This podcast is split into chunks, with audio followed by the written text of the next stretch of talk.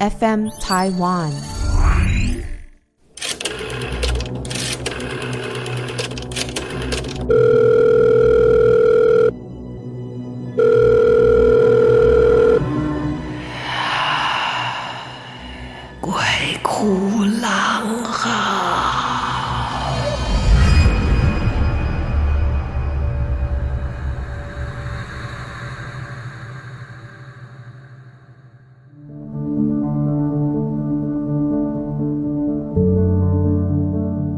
欢迎来到郎祖筠所主持的 Podcast《鬼哭狼嚎》。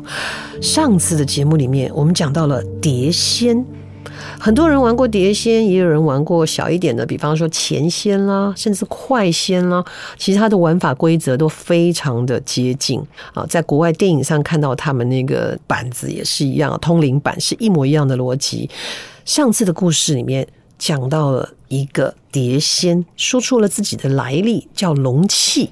这个碟仙呢，是跨过几千年这样的一个鸿沟呢，不肯轮回，不肯去投胎，为了寻找当年他心中所爱的人，跟一直陪伴在他身边的小妾。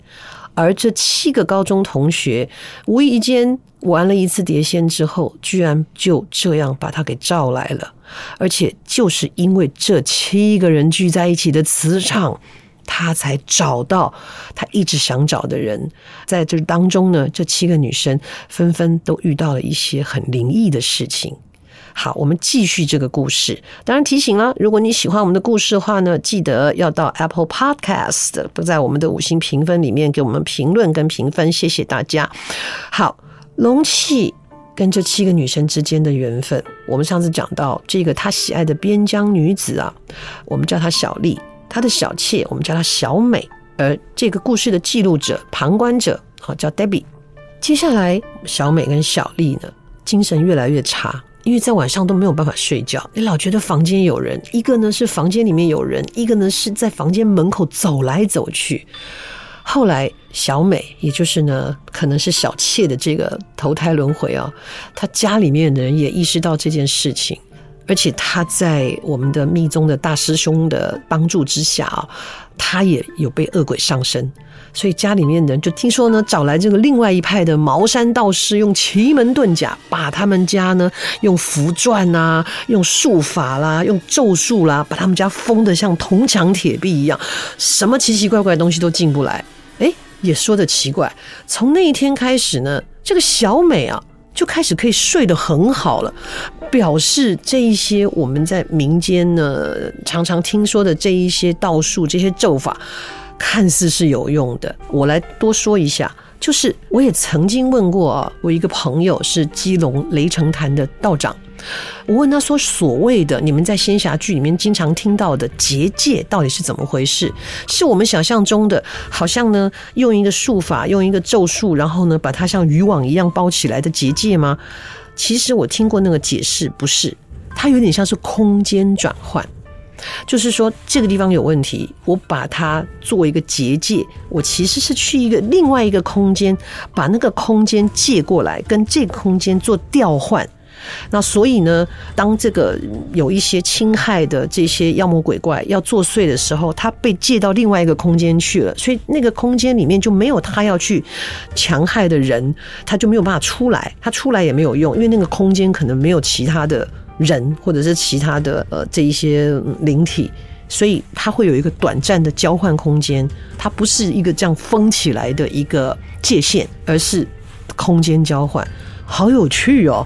好，总之呢，他们家可能就是因为这些咒术呢，这些法术，这些符篆，把他们家跟别的空间交换了，所以这一个碟仙再也找不到他，他就可以安心的睡觉。而小丽这个边疆女子，她的后事呢，呃，依然在那样的一个惊恐的状况下面，天天的觉得门口有人走来走去，直到有一天，他们又把这个碟仙叫出来，就问他说，可不可以？就是安安静静的离开，不要再干扰他们了。然后这个碟仙答应了他们部分部分的说法，他说不相干的人，我不会再侵扰他们，但是这两个我一定要带走。哇，听起来很恐怖啊。然后呢，我这个学妹 Debbie，她是一个很理智的人，所以她就很生气，她就跟他说：“你凭什么？人家又没有要跟你走，你凭什么？”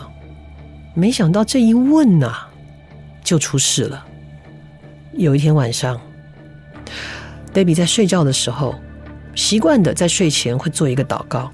当他安安稳稳的睡下来，突然间一阵心悸，怎么觉得很不安呢？怎么觉得好像房子里面有人呢？可是他睡得迷迷糊糊，将睡未睡的那个情况，眼睛居然张不开。他心里面开始慌张，心想说不会发生什么事吧？突然间。就在他的左手边，感觉到一阵非常非常刺眼的光亮，那个光如白昼，好像太阳就在你旁边，刺眼睁不开眼。可是他觉得那个光线就是好白好亮，他完全没有办法动弹，而且那个光啊，就这样像是有一道拉力，一个吸引力，一直要把他拉过去，一直要把他拉过去。他一直在抵抗，可是渐渐渐渐，他的意识变弱了。如果我们看得到画面，那个时候他是被这一道光拉住之后，整个人他是飘在他的床的上方，就像你看到的大法师那样，他人是飘在他床的上方，被那一道光拉走。就在这一个非常危机的时候，他心里面想着：“上帝啊，快救我！”奇妙的事情是，他的左右两边分别出现了天使。天使不断的在他的耳朵边说：“我们一起祷告，我们一起祷告。”于是，一左一右的天使抓住他的手，他就跟天使们一起祷告，一起祷告。然后渐渐渐渐的，就感觉到那个光有弱了一点点。然后 Debbie 就从这个飘在半空中的状况飘回了床上。然后，可是那个拉力继续的不断的在拉扯他，他们一直祷告，到后来，在他右手边这个天使突然间非常愤怒的对着那一道光说：“你不要再拉他了，你不要再碰他了，你走！如果你敢带走他，我们会消灭你。”就说了这么一句话，突然间那道光不见了，我学妹也就在那一瞬间突然惊醒，那道光没了。天使也离开了，而刚刚我们讲到，小丽一直不断的被骚扰，因为就在这个时候，因为前面请了有法力的大师兄来做法之后，这一个叫龙气的这个碟仙，居然不知道从什么奇怪的一个一个什么灵界里面，居然找到一个法力很强的一位，我们姑且称她为女巫好了，找来一个女的。破坏了很多原来设定的一些我们所谓的结界保护，就冲到小丽那里。Debbie 也不过就是有一次差点被这个光拉走。小丽有多可怜？他们后来冲进了她的房间，原来只是在门口留下来脚印的光影、脚步的光影而已。后来是直接冲进了房间里面。小丽几乎天天睡觉的时候，就像一条破毛巾一样，被无形的力量挥来挥去。在他房间里面，半空中被挥过来、甩过去，挥过来、甩过去，整个情节就跟大法师差不多，只差没有吐绿汁。这样的情况下，你让小丽怎么过日子？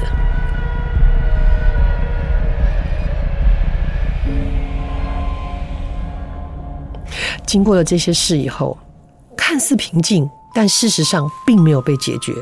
除了上次我们讲哈，上课的时候你会看到有影子从你的窗边飘过，在三楼的外墙外，然后呢，也会常常听到一些好像东西掉落，但你去找又没有东西掉落这样的一个情形，弄得每一个人疑神疑鬼。学校很多同学大家也都紧张兮兮的。Debbie 就跟小丽聊了，他就说怎么办？这种状况一直没有办法解决的话，你要怎么办？你你会真的放弃想要跟他走吗？小丽说：“我不想啊，我我根本莫名其妙，为什么找上我呢？”在这样的一个回答之后，某一天学校已经要期末考了，安静了一段时间。然后呢，Debbie 因为考的是三民主义，他觉得啊，真的是一个不知该如何把它怎样的一个科系科目哦，相信大家有很多人有同感，所以他写上名字，简单的回答之后，他就坐在那里发呆。发呆的时候，龙气却在这个时候出现了。各位，这个时候是在学校的教室里面，教室里面几十个人都在振笔疾书，阳气正旺的白天，这个蝶仙居然出现，跟 Debbie 说话。他跟 Debbie 说：“我需要你的帮助。”旁边还跟着一个法力极强的女人。他说：“我不过就是一个普通人，你要我做什么？你已经把我们搞得够烦了。我们以为你走了，这一段时间安静不是很好吗？”他不行，我放不下他，但是我必须要让他亲口答应，我才能把他带走。他说：“我又不是他，我怎么能帮你呢？”他说：“可以，因为你的好朋友，如果你劝他，他会愿意听你的。你就叫他，你就劝他，我需要你帮助我劝他，劝他跟我走。” Debbie 呢？不怒反笑了，冷静的 Debbie 就跟他说：“你是一个来自几千年前的什么？我也不知道怎么称呼你。好，你就是个碟仙好了，你是个鬼魂，是个碟仙。”然后经过这么多年，我们大家都已经轮回，已经转世，已经过过很多不同的人间，已经重来好多次了。我们早就把你忘了。他最重要是他不记得你，他不记得从前跟你所有的一切，他不记得跟你之间的情感，他甚至连你是谁都不知道。你为什么要这样强迫他呢？你觉得你这样强迫他有任何意义吗？你觉得你这样强迫他？你能找回什么吗？因为他不记得了，所以你反而是你要放过他，你要让他有权利、有自主的能力去过完他想要过的人生，而不是照你这样子整天纠缠他。这个龙气听了我学妹叭叭叭叭讲了一大堆之后，好像是感悟了吧？他重重的叹了一口气，跟 Debbie 说：“我原来是想请你帮忙的。”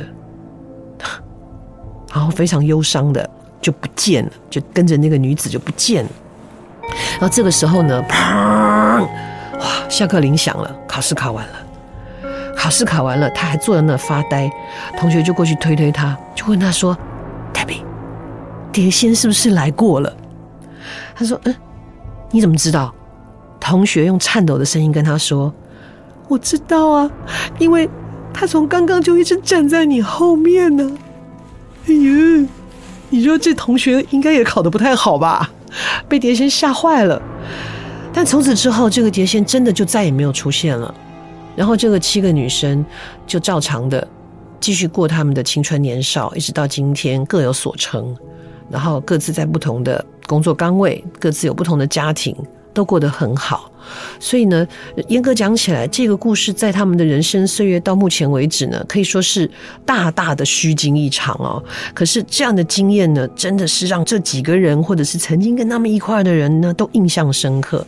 尤其是对我自己而言，我觉得来的第二个碟仙真的是诡异的开始，因为他居然用很快的速度跟他们说：“不要再玩，大祸临头。”可见他是知道会有事情的。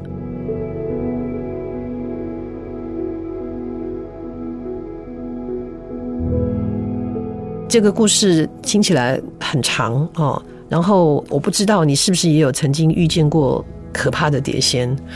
我在脸书上，我曾经放了一个曾经发生过的一个小事情，打电话的一个事情啊。然后我的粉专里面就有一个朋友，他就留言，他说他在年轻的时候读书的时候也玩过碟仙，也是这个故事也是极凄惨的，而且他们当中还有人送命。所以他再也不碰了。等到他更大一点，上大学的时候吧，然后几个男生在玩碟仙，他也警告他们说碟仙很危险，不要玩了。结果也是差一点制造出人命。有关于这个碟仙的故事，我已经经得他本人的同意，下次我就来跟你们讲一讲这个两个碟仙的真实故事。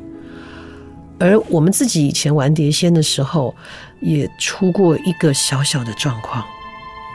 那天屋子里面大概有超过十个人，有音乐系的、美术系的，还有我们戏剧系的。在大学的时候，因为我们班上的同学的妈妈在学校附近开了一个在河之洲一个餐厅，所以大家没事没事就聚在那边，又可以读书，又可以喝饮料，又可以吃饭啊。于妈妈做的饭又很好吃。